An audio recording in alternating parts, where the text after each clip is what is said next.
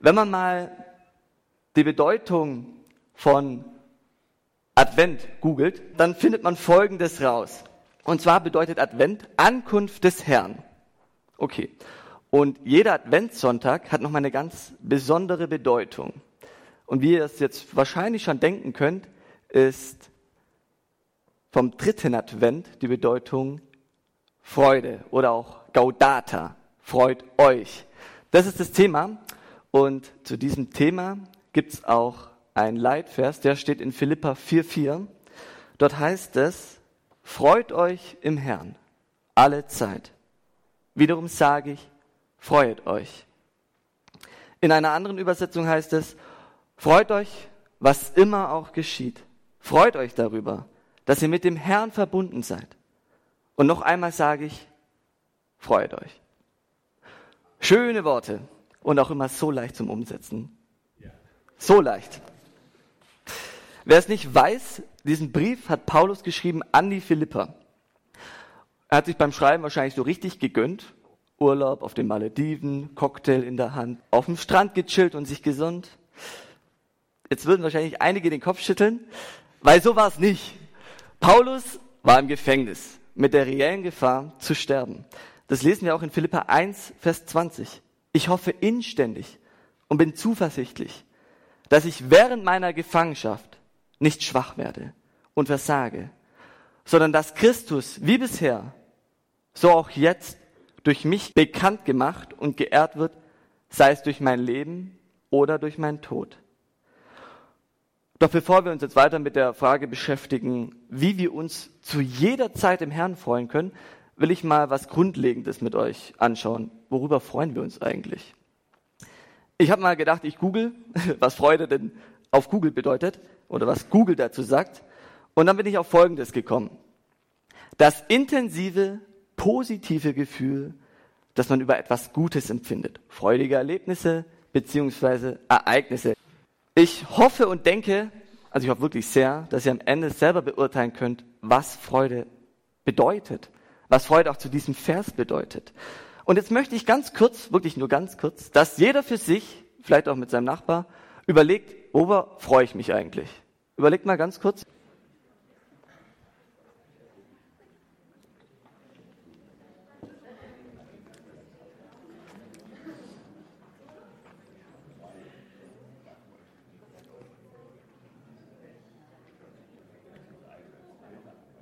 Okay. Ihr seid ja bestimmt gut, ihr habt ja ganz viel zum Freuen, deswegen ist euch bestimmt sofort was eingefallen. Und ich wette, wenn wir jetzt hier in diesem Saal mal sammeln würden, würden wir eine wahrscheinlich ziemlich lange Liste erstellen können. Und jeder von euch würde diese Liste betrachten und denken, ja, nee, okay, darüber würde ich mich jetzt nicht so freuen. Oder, ja, ja, darüber freue ich mich auch. Freude ist so unterschiedlich, wie wir sind. Jeder von uns ist komplett unterschiedlich. Und genauso ist unsere Freude auch unterschiedlich. Und Freude drückt sich auch ganz unterschiedlich aus. Also Freude ist ja wirklich ein sehr umfangreiches Wort mit, also wie man das ausdrückt, wie man das erlebt, wie man das fühlt, das ist ja ein Berg. Und ich will euch ein kleines Beispiel geben, worüber ich mich freue. Das kann jetzt nicht jeder sagen, dass er sich darüber freut. Ich freue mich darüber. Und zwar, wenn ich mich recht erinnere, war das vor fast einem Jahr, Anfang diesen Jahres im Winter, da war ich auf einem Winterhike. War mein erster, war cool, war, war mal was Besonderes. Am ersten Tag sind wir losgefahren in Schwarzwald, sehr schöne Umgebung. Wunderbares Wetter, bewölkt, nicht zu heiß, wunderbar. Nächster Morgen, es regnet, hat schon die ganze Nacht geregnet. Und bei ein paar war dann auch der Schlafsack nass. Meiner war es zum Glück nicht. Es tat mir natürlich sehr leid für die, bei denen es nass geworden ist, aber ich wollte auch nicht tauschen. Also, ja, ein bisschen egoistisch. Aber so sei es. Haben wir alles zusammengepackt, sind ein Stück im Regen gelaufen und sind dann zu einer Hütte gekommen. Klasse. Haben wir da gefrühstückt, Feuer gemacht und versucht so ein bisschen zu trocknen. Das hat so lala gut funktioniert, würde ich jetzt mal sagen. Weil der Rauch ist auch immer in die Bude reingekommen. Das war, ja, besonders. Und dann sind wir den ganzen Tag gelaufen im Regen und ich würde mal behaupten, bei mir war so gut wie alles nass, was ich am Körper getragen habe. Also in den Schuhen stand das Wasser, wohl temperiert, war schön warm. ja, war auf jeden Fall nass. Da haben wir einen guten Schlafplatz gefunden, die Schuhe mit dem Wasser geleert, versucht zu trocknen, so gut als möglich. Und am nächsten Morgen kalt. Alles eingefroren, auch die Schuhe. Das war dann ein, ja, nicht unbedingt warmes Erwachen. Wir haben gefrühstückt, haben uns auf den Weg gemacht, war cool, verschneit alles, richtig schön. Meine Füße waren arschkalt, aber passt. Und dann haben wir extrem viele Höhenmeter gemacht. Das war sehr gut, weil so ist man wirklich warm geworden aber nicht komplett am Körper. Also meine Füße, die sind so, wer mich kennt, weiß, dass meine Füße und meine Hände meist kalt sind. Das war auch dieses Mal so. Wir sind den Berg da hochgekraxelt oder die Höhenmeter. Oben angekommen waren meine Füße immer noch kalt. Ich habe sie ja nicht mal gespürt. Es hat gleich so drei Stunden gedauert, bis ich sie wieder gespürt habe. War cool, war alles dann gut. Ich habe sie wieder gespürt, dachte mir, yes, geil, danke Gott. Das war klasse. Und dann sind wir wirklich ein paar Tage im Schnee gelaufen. Das war gut. So ist man nur indirekt nass geworden. Und man hat die ganzen Wälder verschneit gesehen, die Heiden. Das war, war richtig schön. Und im letzten Teil sind wir doppelt gelaufen. Einmal am Anfang im Regen und dann einmal, als alles verschneit und eingefroren war. Und es war cool, weil die Landschaft innerhalb von wenigen Tagen sich so verändert hat. Das sah richtig cool aus. Kurzer Einblick zum Winterhike. Mir hat Spaß gemacht, auch wenn es körperlich vielleicht ein bisschen anstrengend war, war es trotzdem sehr gut. Würde es wieder machen, wenn ich Zeit habe. Ich weiß jetzt nicht, wer von euch auf so etwas Bock hat. Also ich kann mir die Reaktion meiner Mutter vorstellen, wenn ich ihr sowas vorschlag. Ja, mach nur ohne mich. Das wäre wahrscheinlich die Antwort. naja, und ich denke, manche von euch, die hätten richtig Bock. Und ich könnte euch noch ganz viele Geschichten erzählen, würde jetzt nur den Rahmen sprengen. Genau, deswegen einfach mich mal fragen oder andere Pfadfinder, wir können euch da ganz viele Geschichten erzählen.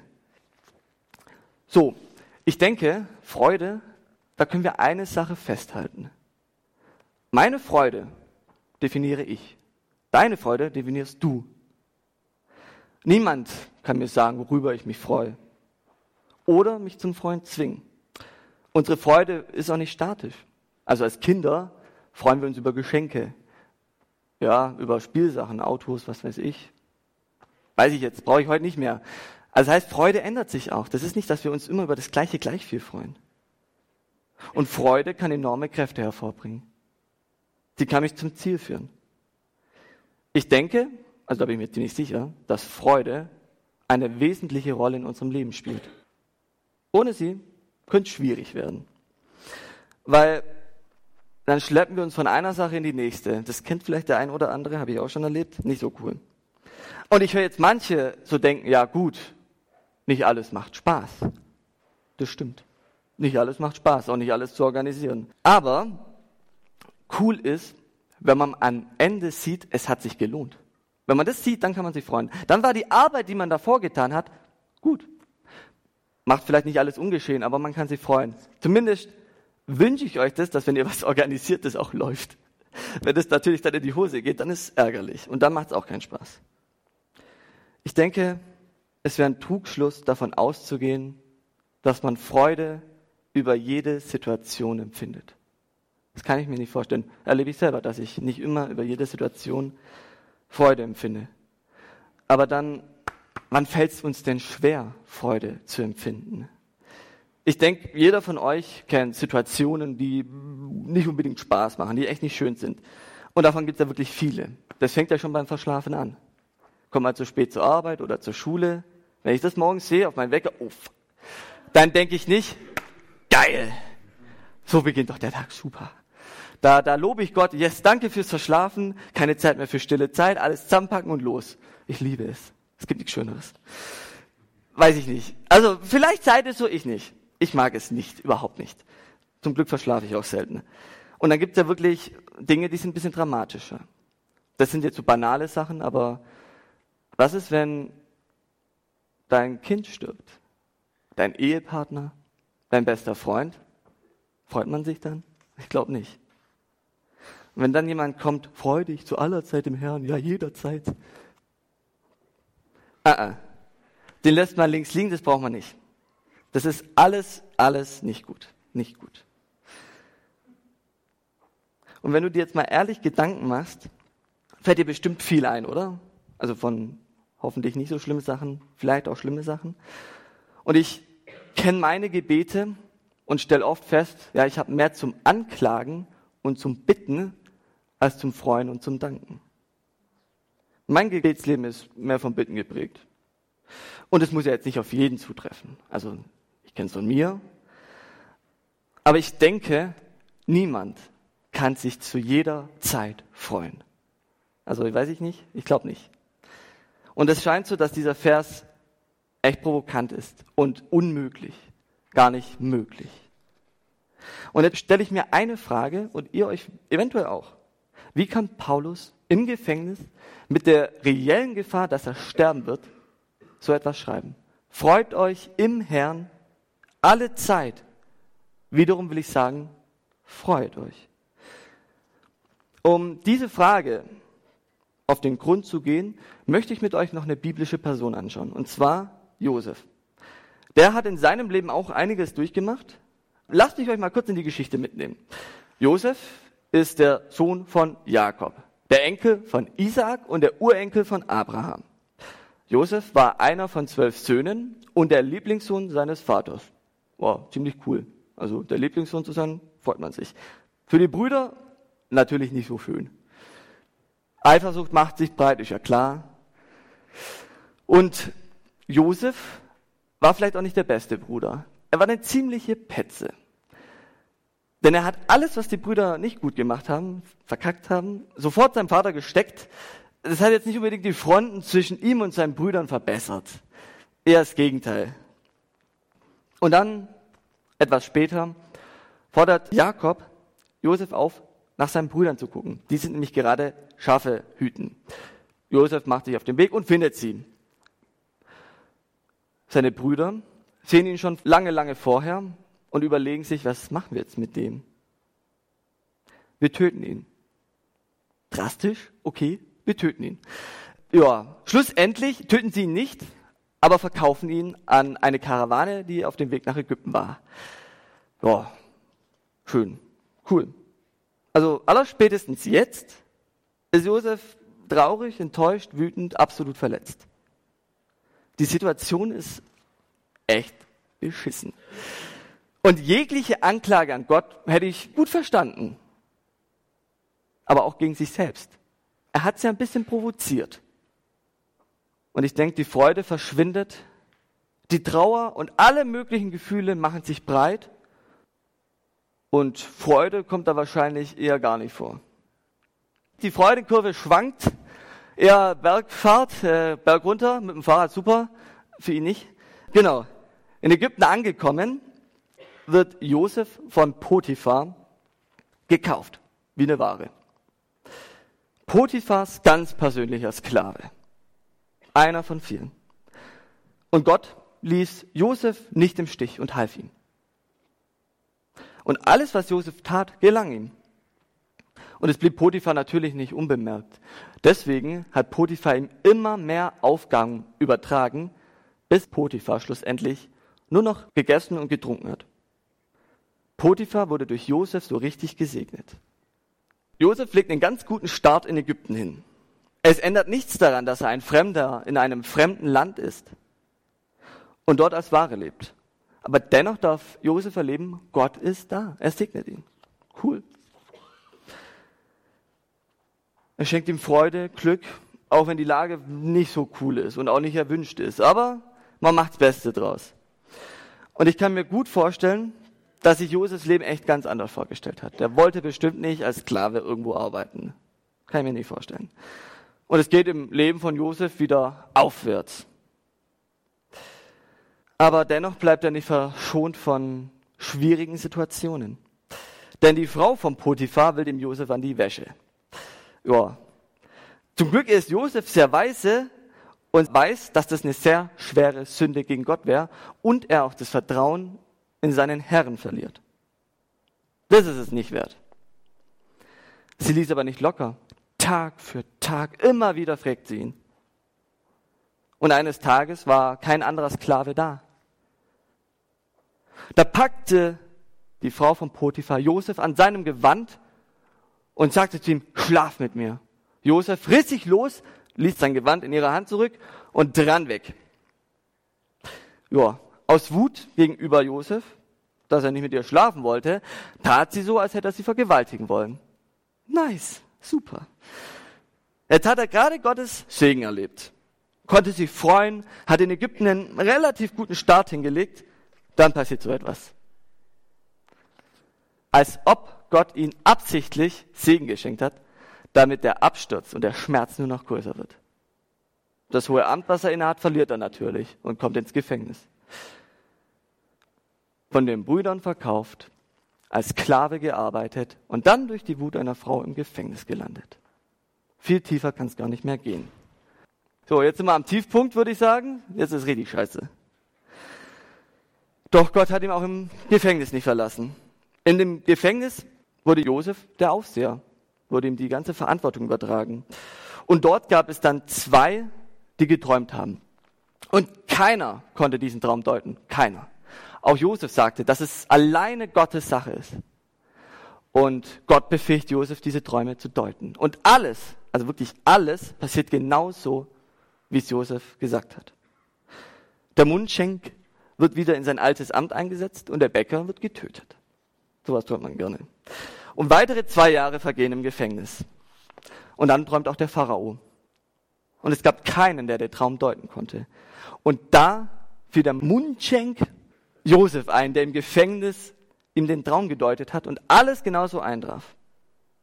Der Pharao ließ sofort Josef holen und Josef, der konnte den Traum deuten. Und Josef riet diesem Pharao, dass er einen sehr weisen Mann einstellen sollte, der sie in dieser Zeit des Überflusses und des Mangels durchführt.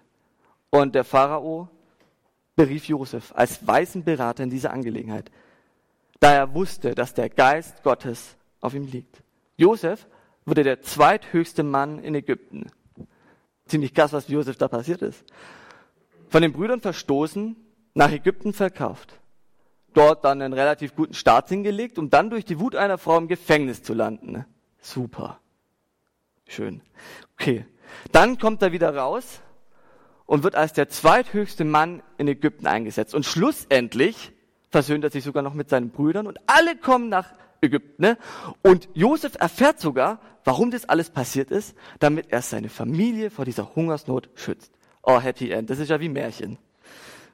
Josefs Leben war von Höhen und Tiefen geprägt. Aber schlussendlich hat das alles, alles zum Besten gedient. Das lesen wir auch in Römer 8, Vers 28. Und wir wissen, dass für die, die Gott lieben und nach seinem Willen zu ihm gehören, alles zum Guten zusammenwirkt. Oder auch im Psalm 57, Vers 3 bis 4.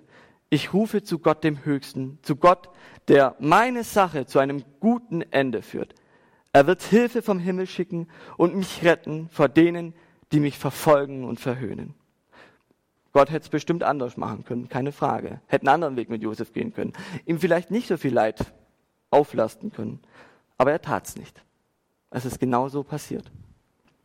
Aber jetzt mal ganz ehrlich. In wirklich jeder Blödsituation, und davon gab es ja viele, hätte ich sehr gut verstanden, wenn Josef aufgibt und sagt, Gott, du bist nicht gut. Alles echt beschissen. Warum passiert mir das nur? Man empfindet alles, aber bestimmt keine Freude. Und ich hätte so gut verstanden, wenn er aufgibt. Oder Gott den Rücken kehrt. Ich denke, ihr vielleicht auch. Ist es nicht so, dass wir oft in ähnlichen Situationen sind? Vielleicht befindest du dich gerade an so einem richtigen Tiefpunkt. So wie Josef. So richtig, richtig tief. Richtig beschissen. Vielleicht scheint alle Hoffnung verloren zu sein. Es gibt gar keinen Grund zur Freude. Also überhaupt gar keinen. Und dieser Bibelvers, der scheint einfach nur richtig bescheuert zu sein. Den, den, den will man gar nicht hören. Ich kann mir nicht vorstellen, was ihr alle schon erlebt habt und vielleicht sogar noch erleben werdet. Weiß ich nicht. Denn es gibt so vieles. Habe ich ja vorher erwähnt. Vom Verschlafen, gut, das ist jetzt vielleicht nicht so schlimm, aber wenn das eigene Kind stirbt. Ich habe keine Kinder, aber ich will es mir auch nicht vorstellen. Oder wenn der beste Freund stirbt. Das ist schwierig. Und dieser Vers ist echt schwierig. Und zu trauern in dieser Situation ist gut. Es ist okay. Es ist verlangt. Denn es gibt eine Zeit zur Trauer und es gibt eine Zeit zur Freude. Ich denke, wir müssen es nicht versuchen, uns über jede Situation zu freuen. Oder auch zu versuchen, oh, was könnte mir das jetzt dienen? Manchmal geht's nicht. Und ich denke, wenn wir das versuchen, werden wir scheitern und nur noch frustrierter sein. Und dennoch bleibt dieser Vers stehen. Und dennoch heißt es immer noch, freut euch im Herrn alle Zeit. Wiederum sage ich, freut euch. Ziemlich provokant. Und wenn wir die Definition von Freude an Google knüpfen, müssen wir schlussendlich dazu kommen, wir können uns freuen, aber ganz sicher nicht immer. Wisst ihr noch, was die Definition war? Das intensive, positive Gefühl, das man über etwas Gutes empfindet. Freudige Erlebnisse beziehungsweise Ereignisse. Josef hat es bestimmt am Ende erkannt und konnte sich freuen. Aber er tat sich in der Situation wahrscheinlich sehr schwer. Und wie oft tun wir uns schwer? Und vor allem können wir wirklich sagen, das war gut so? Ja, gut. Wunderbar. Finde ich klasse. Autounfall, ich liebe es. Vielleicht erleben wir es auch nicht wie Josef, dass am Ende Happy End alles gut wird wie ein Märchen. Was ist, wenn wir Gottes Plan nicht sehen? Was ist, wenn wir das nicht sehen? Was ist, wenn das bleibt? Dieser Schmerz bleibt bis zum Schluss. Ist dann jede Freude umsonst? All die Freude weg? Gar nicht mehr möglich? Und ich denke, wir sehen die Situationen alle sehr horizontal. Alles auf einer Ebene. Wir sehen die Situation und freuen uns. Das ist der Maßstab. Das, was vor Augen ist. Aber Gott, der hat einen ganz anderen Blick.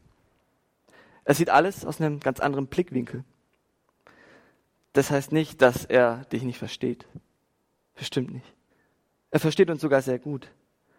Aber er sieht alles aus einer ganz anderen Perspektive. Aus dem horizontalen Blick.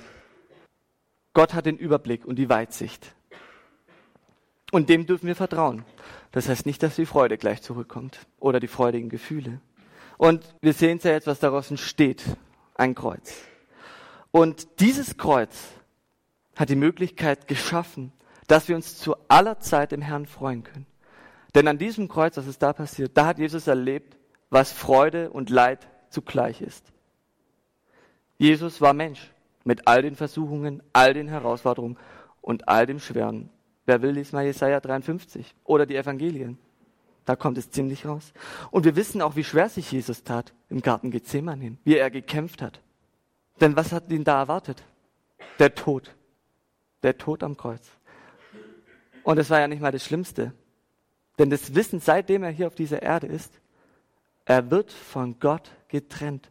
Diese innige, tiefe Gemeinschaft mit Gott, die ist weg. Die wird weg sein. Und das hat Jesus gewusst. Horizontal gesehen hat er aber gewusst, was es bringt. Denn er hat die Trennung zwischen dir und Gott gesehen. Zwischen den Menschen und Gott. Und er wusste, dass das, was er tut, was er hier am Kreuz tut, das aufheben kann. Denn das ist die Freude Gottes, mit dir in Gemeinschaft zu leben. Als Gott hat er das gesehen. Und als Mensch hat er das Leid und den Schmerz gesehen. Das Wissen, ja, ich werde von Gott getrennt, auch wenn es nur temporär ist. Aber ich werde getrennt.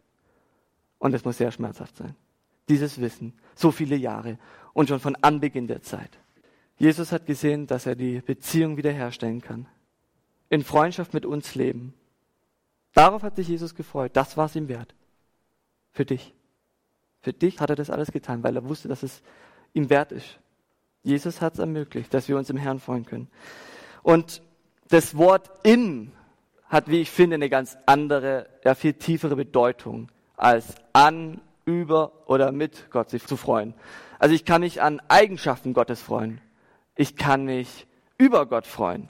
Ich kann mich über gute Situationen freuen. Ist wunderbar. Aber Freude im Herrn ist so viel mehr. Und so viel mehr als nur über gute Situationen. Denn die guten Situationen bleiben nicht. Das sehen wir bei Josef, bei Jesus und bei uns. Und ich möchte, dass ihr euch jetzt Folgendes kurz vorstellt. Und zwar einen Riesensturm. Ihr seid mit eurem Lebensboot in diesem Sturm. Der möchte vielleicht noch ein bisschen extremer toben oder auch nicht. Und in diesem Sturm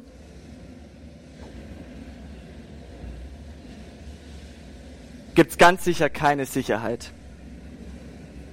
Keine Freude, nur Todesangst. Und ihr blickt in diesen Sturm, in diese Wellen, in diesem schwarzen Gewitter, in dieser Angst. Und ihr seht Jesus da stehen. Und ihr steigt aus diesem Boot. Werdet schon jetzt nicht mehr von diesen Wellen in eurem Boot hin und her geschubst. Und ihr steht durch Jesus auf diesen Wellen.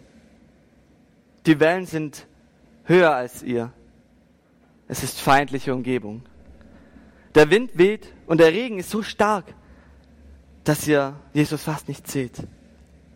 Und dann, dann geht Jesus euch entgegen.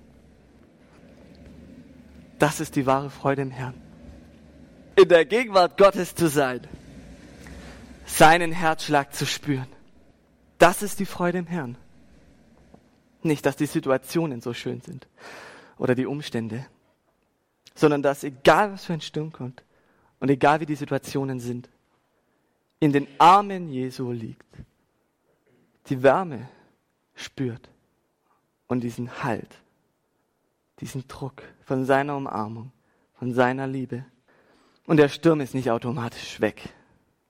Der Sturm ist immer noch da und er tobt genauso weiter. Er tobt. Aber Jesus ist auch da. Und ihr seid nicht alleine. Ihr seid in Jesu Armen. Und bei ihm seid ihr sicher und geborgen. Jesus ist die vollkommene Freude, ein Ort der Freude. Das ist die Freude im Herrn. Dazu kam Jesus auf die Welt. Dafür ist Jesus am Kreuz gestorben. Jesus hat es gesehen, nämlich, dass wir oft selber in diesen Stürmen sitzen und es keinen Ausweg gibt. Und deswegen hat er das getan, dass wir aus diesem Sturm, in diesem Sturm, in seine Arme gehen können. Dafür hat er die Situation ertragen, dass er zur Sünde wurde, von Gott getrennt. Einzig und allein für dich. Denn Gottes größte Freude ist es, mit dir in Freundschaft und Beziehung zu leben, dass du in seinen Armen liegst Ihr müsst nicht nur ohnmächtig in diesem Sturm stehen. Nein, ihr könnt mit Jesus da stehen. Und du und Jesus, ihr könnt diesen Sturm zu eurer Bühne machen. Du und Jesus, ihr seid euch so nah, wie wahrscheinlich selten. Und ihr könnt mit Jesus über die höchsten Wellen tanzen. Ihr werdet den Sturm mit Jesus trotzen, auch wenn es schwer ist. Ihr seid auf einmal nicht mehr vom Sturm geführt, nicht mehr von den Umständen, sondern von Jesus. Er führt euch in seinen Armen. Mit Jesus kann euch nichts mehr passieren. Ihr bewegt euch mit Jesus über diesen Sturm hinweg. Und das sind jetzt wirklich wunderbare Bilder. War schön anzusehen, war auch schön in den Armen zu liegen. Aber was fange ich jetzt damit an? Was heißt es jetzt? Wie komme ich denn in die Arme? Erinnert ihr euch noch, was ich ganz am Anfang gesagt habe, dass so unterschiedlich wie wir sind, auch unsere Freude unterschiedlich ist? Und genauso ist es mit den Armen Gottes. Wie du in diese Arme kommst, kann ich dir nicht sagen. Aber ich kann dir sagen, dass es nicht bei jedem gleich sein muss. Er macht es universell. Für jeden perfekt. Ich weiß, was es bei mir heißt. Ich weiß, was es bei mir heißt, in den Armen Jesu zu liegen. Habe ich fünf Jahre gelernt, ziemlich hart, war ein wilder Sturm. Bei mir heißt es loslassen und vertrauen. Loslassen und vertrauen und in seiner Liebe zu sein. Seine Worte, das, was die Bibel sagt, als Maßstab zu nehmen, dem zu glauben und es laut auszusprechen. Hören ist wunderbar, aber euer Gehör muss es aus eurem Mund hören, damit es euer Herz versteht. Fangt an, dem zu vertrauen, der Wahrheit zu glauben, denn das ist sie. Das ist die Wahrheit. Und ich möchte euch ermutigen, dass ihr Jesus fragt, wie ihr in seinen Armen landet in den höchsten Wellen, bei den stärksten Stürmen. Und dazu will ich euch kurz die Möglichkeit geben, im Gebet Jesus zu fragen, wie du in seine Gegenwart kommst, in seine Arme. Und dann werde ich das Gebet schließen. Lasst uns beten.